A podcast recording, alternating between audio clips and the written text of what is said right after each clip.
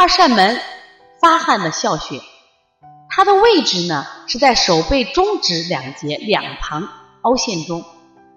操作方法：用食中二指按揉支撑揉二扇门，也可以用掐揉二扇门。在发汗的时候，一般多用于掐法。功效：发汗解表，退热平喘。它是因为是一个发汗的要穴，如遇要发汗的时候，必先掐心经与内劳宫，再重揉太阳穴，使患儿头部和前后身微出汗即可。